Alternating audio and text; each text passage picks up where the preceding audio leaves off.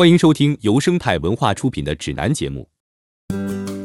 耐克鞋是全球最畅销的商品之一，所以也成为了不法商人的头号造假对象。如果购物的时候不擦亮眼睛，你可能买到假耐克鞋。还好，你可以通过很多迹象辨别耐克鞋的真假，防止上当受骗。方法一，在网上购买耐克鞋。第一步，在网上调查耐克鞋卖家。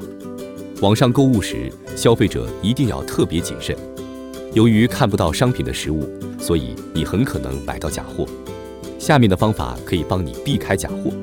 购物前查看商品的评分和评价，差评明显说明卖家没有可信度。但是有些网站只显示好评，所以你要小心分辨，不要只预览卖家的网页。正确的做法是通过第三方搜索平台查询卖家的真实信誉。确保自己的利益不受侵害。一些在线购物网站会提供退货政策，即使卖家是该网站的第三方，卖家仍享有退货的权利。如果你不巧买到假耐克鞋，那么退货至少能让你在金钱方面不遭受损失。第二步，不要选择用库存图片替代货物真实照片的卖家。库存图片看起来更美观，但是网上购物时，你绝对不能以这种图片作为购买依据。只有那些明显拍摄于家中的照片，才能保证该商品确实存在，并且商品的状态和照片上显示的完全一样。你可以联系卖家，请他拍一张鞋和其他物品一起的照片，以证明拍照那天的日期或照片的真实性。第三步，如果卖家声称他的鞋是定制版、样品或同厂仿制品，你绝对不能购买。耐克的男士样品鞋只有四十二点五码、四十四码。四十五码出售，女士和儿童的样品鞋只有三十八码和二十二点五码出售。正版的耐克鞋从来没有定制版和同厂仿制品一说。查看卖家的所有存货，虽然原因还不清楚，但是网上和市面上基本上没有四十三码、四十七点五码以及更大码数的耐克鞋。已经停止生产的旧款耐克鞋码数从来都不齐全。如果你在网上搜索复古款耐克鞋时，发现有个卖家竟然有二百双存货，那这些鞋子很可能是假货。第四步，不要购买标价远低于正常价格的鞋子，售价太低只能说明鞋子是假货或者已经严重受损。总的说来，半价的耐克鞋很可能是假货，卖家只会在合理范围内打折。如果你买的是限量版或者复古版，就更不要期望有过多的折扣。卖家可能会先将价格标得很高，然后让你一路杀到白菜价。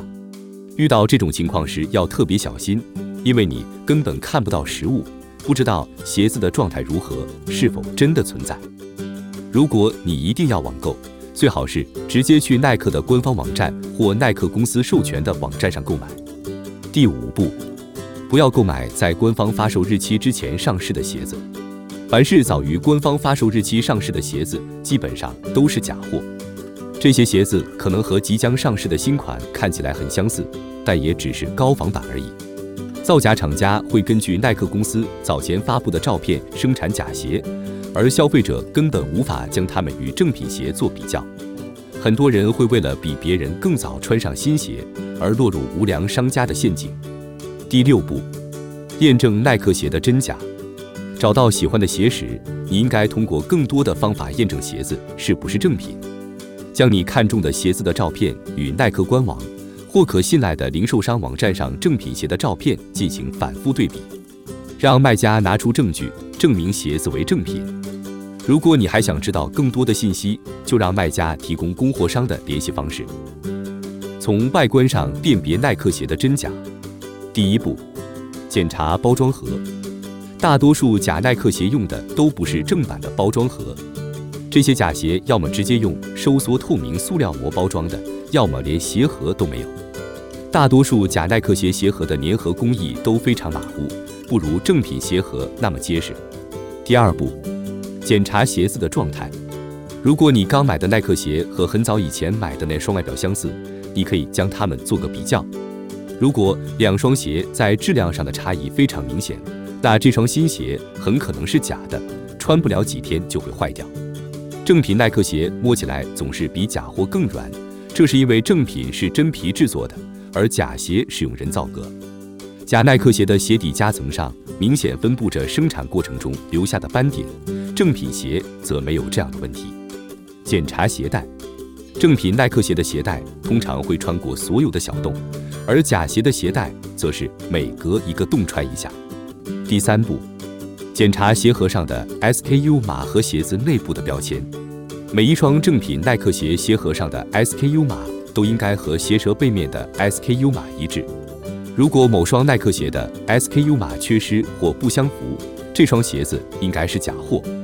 检查鞋舌上的标签，通常假鞋制造商会将过时的尺码标签缝在鞋舌上，比如假鞋的标签上会显示这双鞋的设计年份是2008年，而实际上这款鞋是2010年设计制造的。